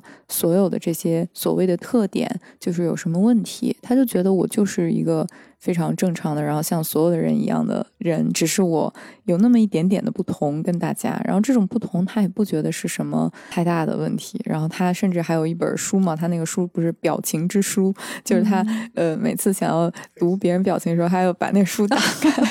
真的很萌啊然后！就好可爱，对，就超级可爱。所以我觉得，就是我们人生当中的所有的就是问题，都是可以被解决的。就只要你找到对的方法，你就可以去解决它，就是没有什么好觉得不 OK 的。对，而且他经常给市长写信，然后他去数那些丢烟头的人，他会去当面制止，就是说，他觉得那些人才有病呢，我哪有什么病呢？嗯，对，他对规则、对制度，他有一种天生的那种守护感。是的，就我我我们他是着迷于规则的，所以他就觉得对所有打破规则的人，他都觉得很很生气。然后那个也是一个我觉得特别感动的情节，就是当他最后把那个流浪汉拎起来打的时候，然后那个流浪汉说 "I'm sorry"，然后他就突然想起来了 Mary 跟他道歉说 "I'm sorry"，然后他这个时候才知道原谅的重要性。嗯，对我我我也想说这个情节，就是这个情节它特别的动人也是很重要的啊。对嗯因为他在对对对，呃他在做出这件事情之嗯后，嗯，就是其实他一直不能理解为什么其他人要做这样的事情，就是又既然有了规则，为什么不去遵守？然后为什么你要做这样的事情？所以他失控了嘛，然后他抓起那个流浪汉的衣领，然后流浪汉非常惊恐的看着他，对吧？他当时要掐死他的，对。其实那当时差点出问题，因为他掐着他的脖子啊。嗯。对嗯，然后那流浪汉说 I'm sorry，就是对对，然后他在那时刻确实想到了 Mary，对，然后我觉得最很重要的一点是在那时刻他理解了 Mary，就是他知道哦，其实每个人都是不完美的。你，可以犯错，就是嗯。你也你你也是跟我一样，我们都不是完美的，我们只是我们只是跟别人不太一样而已，就是有一些我不一样，跟你不一样，你你跟我有也也有不一样的事情，所以他在那个情节之后给 Mary 写了，就是写了那封信嘛，然后把所有的玩偶寄给他，对，然后在信里面就说，啊 就是我原谅你，因为我知道你也不是完美的，就是我也不是。对我觉得那个是非常理解理解的重要性。那真的像一个最好的治疗师一样。我觉得他那个行为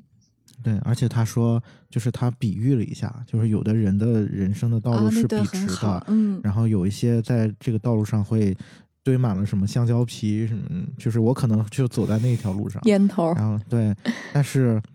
就是这个路我们是没有办法选的，嗯，但是就像刚才呃 Chris 也说到那个那个台词，就是我们至少可以选择，就是我我的朋友，我们会交集，对，嗯然后我很幸运可以就是选择了你，而且里面有最动人的一句话：“你是我唯一的朋友，你是我最好的朋友。”真的，对，就是每个人都有很多朋友，但一定有一个是这个唯一或者最重要的。嗯，就是你可能是不完美的，但是你对我来说是没有办法替代的，唯一的是也是一生的。对，这个是嗯很很很我我觉得可能就是所有有曾经被朋友打捞过的人，在那一瞬间应该都会非常非常的感动。就是所有体会过友谊是多么美好的人，应该都会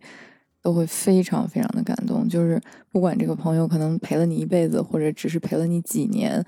嗯、甚至很短的一段时间，我觉得就是曾经有过这么一个人，其实对我们来说都是非常非常重要的。昨天跟一个朋友说，我说只要你能全心全意的对待一个人，就是去聆听他，去理解包容，这个就行了，足够了。我就是插播一个哈，上个周肉肉来青岛玩了，然后大家一起很开心，然后那天就大家也喝了酒，然后也都流了泪，然后那天肉肉说我要跟你们做一辈子的朋友，对吧？我就很久没有听到有人说一辈子这三个字了，但我最近两天不停的会想起这个词，因为我越来越有信心，就是我的有一些关系一定是可以一辈子的，至死不渝的，真的是可以的。我以前是怀疑的，我觉得美好的会脆弱，会易逝，但现在觉得，嗯，没准儿可以呢。至少我现在是这么相信的。嗯，对，哎，说到说到朋友，我觉得，呃，也是我今天想聊这个电影的另外一个重要的话题，因为我们所有影迷都知道，就是 Mary 和 Max 他俩是朋友的关系，就是你们怎么看待“朋友”这个词？就是朋友为什么是我们人类共同的需要？我们为什么就是不能待在那个荒岛上，而需要朋友，需要社交？那我们想从朋友身上得到什么？你们就我的问题当然是一一箩筐，你们想到什么说什么？嗯，其实我想到了 Chris 曾经跟我说，嗯，就是他跟 Jackie 大部分时间就是朋友的关系。是这个超级就赞。嗯，我一直记着这个话。对，就我觉得我自己对于爱这个理解，就是爱存在于就是我们喜欢的人，对，然后那这个部分有可能是爱情，然后也有可能是友情，但是我觉得爱情这个东西是它是一种激情，就是它是一个瞬间或者说是一些时刻，但是它最终都会走向就是玲玲姐说那一辈子的东西，一段可以长久陪伴的一段友情，或者说一个呃值得你去依靠和信任的朋友。我嗯我每天在家里抱着我的狗狗，我们我们两个人每天的对视一定超过半小时，甚至一个小时，什么也不干，我看着它，它看着我，抱它亲它，它仰着小脸，每天我们就做这样。就是说，你在他的目光里，你感受到就是爱，就是他会用各种姿势舒服的趴在我身上，那个头小小的、重重的，就是靠在我身上一动不动。然后就是，我觉得这个其实就是爱，爱一定需要有人回应你，但是当你给到了足够的回应，不管是一个人、两个人、多个人，我女儿四岁的时候说过一句话，她说：“我最好的朋友是我自己，我有手有脚，干什么都行。”就总有一天你会发现，你最好的朋友就是自己。但在这之前漫长的路途中，一定需要这种陪伴和回应。当你的爱没有得到回应的时候，谁都会很痛苦的，都嗯需要的。嗯，肉肉呢？我给大家分享一个我自己的经历啊，就是我高中的时候有一个特别特别好的朋友，然后呢，她就是一个长得非常漂亮，然后呃学习也蛮好，然后又是我们学校舞蹈队的领舞的这么一个女孩，就是特别特别漂亮的一个姑娘。我跟她在一起的时候，大部分百分之九十九的时间，她都是非常自信和美丽的。呃，高三的时候在外面租了一个房子住嘛，然后有一天她突然给我发短信说那个我想来你家一趟，然后我以为他来找我，就是比如借东西或者是聊天什么的。我说那你来吧，然后下午的时候我在家，然后他就过来了，一个周末的下午，然后他就是当时我一开门，他就进来，进来了以后呢，他就直接进了我的房间，进了我的房间之后呢，他就坐在我的床上了，然后他也不说话，然后我就。因为他特别快就走进去了嘛，然后我就跟着他就走到了我的那个房间门口，然后我就看他背对着我坐在我的那个床上，然后他就哭了。我也不知道他为他发生了什么，然后他怎么了，然后我也不知道该怎么安慰他，我甚至都不敢进那个房间，我都不知道该该不该问他，就是你怎么了呀什么的。完了，我就跟那儿站着，他就跟那儿坐着，然后哭哭了得有将近一个小时吧。就一个小时之后，他才平静下来。平静下来之后呢，我就打破了那个沉默，然后就走进去，我们俩就面对面的坐着。然后呢，我就不说，不知道该说什么。他就突然就是把眼泪擦干了，然后他就说：“他说，嗯，咱俩吃吃饭去吧。嗯”我就说：“我说那行。”啊，然后我就开始穿衣服，然后我们俩又走嗯出去。我想分享这个呢，就是刚才呃各位在聊关于朋友的这个话题的时候，我们一遍又一遍的在这期节目里面提到“朋友”这两个字啊，包括提到了 Mary 和 Max 这种非常珍贵、纯洁的友谊，脑海中一下子就出现了这个画面，就是我觉得我们人生当中，就是再完美、再自信的人，他都有需要朋友的那一瞬间。嗯最幸福的事情是什么呢？就是当你在需要朋友的那一瞬间，你有一个 住在你家附近，十分钟就可以到，然后呢，并且愿意陪你在那儿哭一个小时的人。就我觉得那个是非常非常非常重要的。然后我愿意成为别人的那样的朋友，像雨果老师说的，就是我需要被他们需要，然后呢，我也与此同时需要着他们。就这个事情对我来说是非常非常重要的。嗯，有的时候甚至比甚至比父母还重要。嗯嗯，雨果老师呢？嗯，其实朋友是什么呢？朋友就是你想要就有的，就是说我们可能更多的是内在不接纳的这个东西，才会觉得这不是朋友。其实也没有永远的朋友，你这一刻拥有了，就是代表永远，就每一个瞬间都是永远。就是当我们有这个渴望的时候，就像我说海誓山盟一样，可能我们还是处在那个我需要一直有人陪伴我，一直有人呃支持我、给予我的这个状态里面。当然，我们每个人都会有，这也就是朋友的价值。就像那个心理医生说，你其实可以没有啊，但是不代表我们内在没有那一部分。就是我们其实每个人都有一个曾经的缺失的部分，只是一个多少的问题。可能有的人那个缺失的东西非常非常大，所以现实当中呢，就特别特别需要一个永恒的朋友啊。那么有的人可能这部分比较小啊，内化的爱比较充足，所以这个不能一概而论。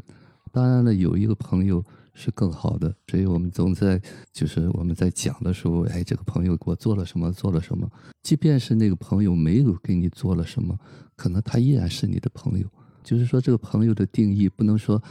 做了什么啊，我期望的东西得到了，这就是朋友。其实我们每个人周围的人全都是朋友啊。如果从这个意义上讲，真的我们不需要朋友，周围的所有的人。当然了，这个东西呢，就是你只有到了那个状态的时候，你才会觉得那个朋友并没有那么重要。所以现实当中呢，我们知道啊，就是有更好，没有的时候我们依然可以，啊因为这个世界上没有人应该怎么样。我看这个片子，我还有一个特别感动的，就是任何一个人都会有一个人跟你配对的，你哪怕你就是说你觉得已经绝望了，已经四十多岁了，一个朋友都没有，天上还是掉下来了一个，这一个一下就二十年，这一个人就干了二十年就够了，对吧？就是确实没有人会一直在那里接着你陪伴你，但是当你被真正的满足过之后，就才会不重要。在这之前，他一定是你、嗯你想要，一定是得先得到过，所以这个过程也没办法跳过去。我女儿为什么四岁会说那个话？因为她从小就是被爱的，她已然得到了，她会说我最好的朋友是我自己，我有手有脚。但如果她没有呢？她一定要先去找一个，找一个妈，找一个什么的。所以就是怎么都可以，但是有有不要嗯放弃希望。就是再再糟糕的境况，可能都会 因为一个友情改变。嗯，对，我觉得，嗯、以我嗯、以往的一些呃经历吧，也吃过也吃过一些亏，然后对于呃对于友情也走过一些弯路，嗯、后来慢慢的发现，就是朋友就是你感受到友情友友情的那一瞬间，朋友随嗯时就就像那个黄叶，你随时都会来，你能不能看到他来的时候，他是你的朋友？很多人其实看不见，就是没有分辨那个人是不是你的朋友。朋友随时都会走，就像那个纽约的那个早晨，你是不是能知道朋友随时都会走？就像父母一样，就父母也是我们的朋友。就如就像大家说的，就是自己就是自己的朋友。每除了自己以外，每一个人都会离，都会都会来，都会走，然后给我们留下的那个记忆中的那个友情，那个是永永永永恒的。就是有一句话，就是你跟别人的关系，就是你跟自己的关系。就是你跟自己关系足够好的话，可能你感觉到的很多都是善意啊，或者都是爱啊。但是得慢慢来，谁也有人天生幸运，有人得慢慢来。When I was just a child in school, I asked my teacher, What should I try? Should I paint pictures? Should I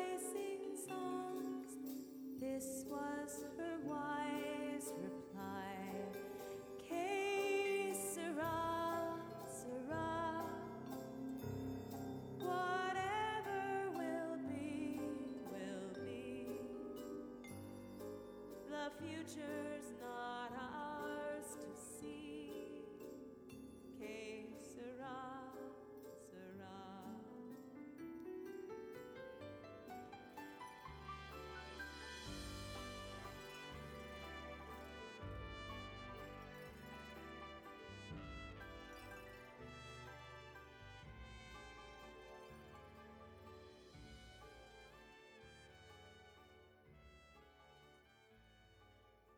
有没有什么要补充的？我我想起一个剧情，就是嗯，Max 就是不是给 Mary 寄了，把他所有玩嗯偶寄到他家嘛，嗯然后作为就是原谅你嘛。然后他他那段剧情，他是说寄完那个东西的时候，他在回家路上，然后 Max 就坐坐下来就开始数天上的星星，然后他就是一瞬间感觉圆满了，对就是世界恢复了平衡。他的三个愿望都实现了：对，中彩票、吃巧克力、有朋友。有有朋友巧克嗯力和那个买全套的那个娃哦娃哦，对对对对对对对对对，是的，嗯，然后 我刚才听夕阳讲这个情节，我对不起，我插一句，我就想说，如果有一天夕阳要是有一个特别好的朋友，他应该会送那个朋友全套他买回来的那些书。我们拭目以待啊。然后看看这书哪天没有，我突然买没有了。送给那个朋友，等到等到夕阳四十四岁的时候，夕阳我不要啊，对我也不要啊。大可不必。然后对我还没说完呢，那句就是对，然后然后然后画面就停留在他仰头看星星的那个时间，然后下一秒钟就是 Mary 就是一年之后，嗯，然后带着啊他的宝宝来到他家找他，然后 Max 还是保持着那个仰头的姿嗯势，嗯但是这次看到的是 Mary 寄给他所有的信，嗯，太壮观了那个。就是那那个就是他的满天的星星。嗯嗯嗯，对？我就想给大家推荐一个电影，就是呃有一个应该是瑞典的电影吧，然后叫那个《简单西蒙》，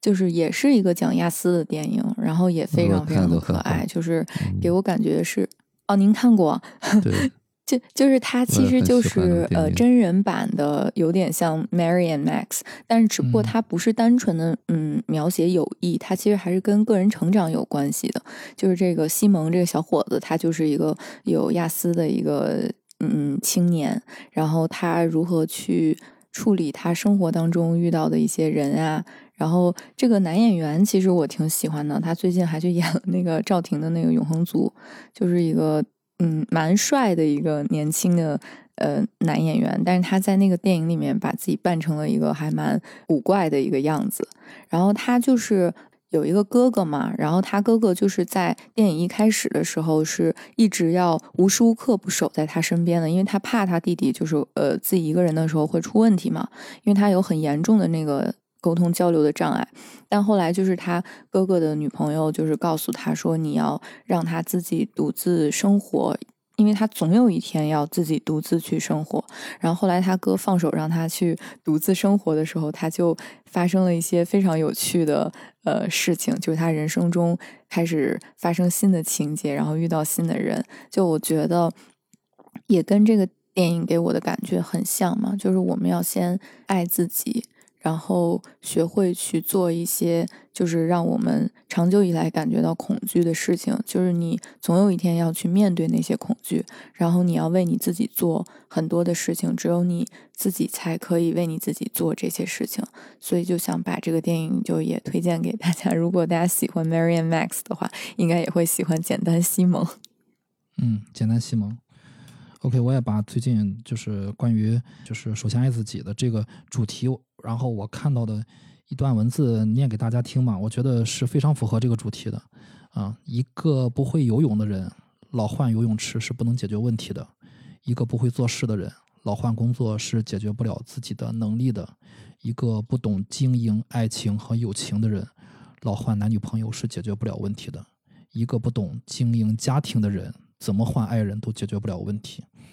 让你烦恼、痛苦、怨恨、讨厌的人，他们都是你自己不同的侧面，都是另一个你自己。相反的，你爱的、喜欢的也是你自己，所以爱的、恨的都是你自己。那么你变了，一切就都变了。你的世界是由你创造出来的，所以你是阳光，这个世界就充满了阳光。你是爱，你就被爱包裹；你是快乐，就活在了笑声里。你就是你一切的根源。对，我知道有的时候可能初听我们节目的人觉得这些话可能是稍微有点空，但是我我相信就是大家如果有呃安静的时候，愿意就是呃仔细去想这些话的时候，一定会从中获得一些不一样的感觉。没事儿，每天我都念鸡汤。好吧，好吧，我们就到这儿吧，我们路上见，好的，拜拜路上见，拜拜拜拜拜拜。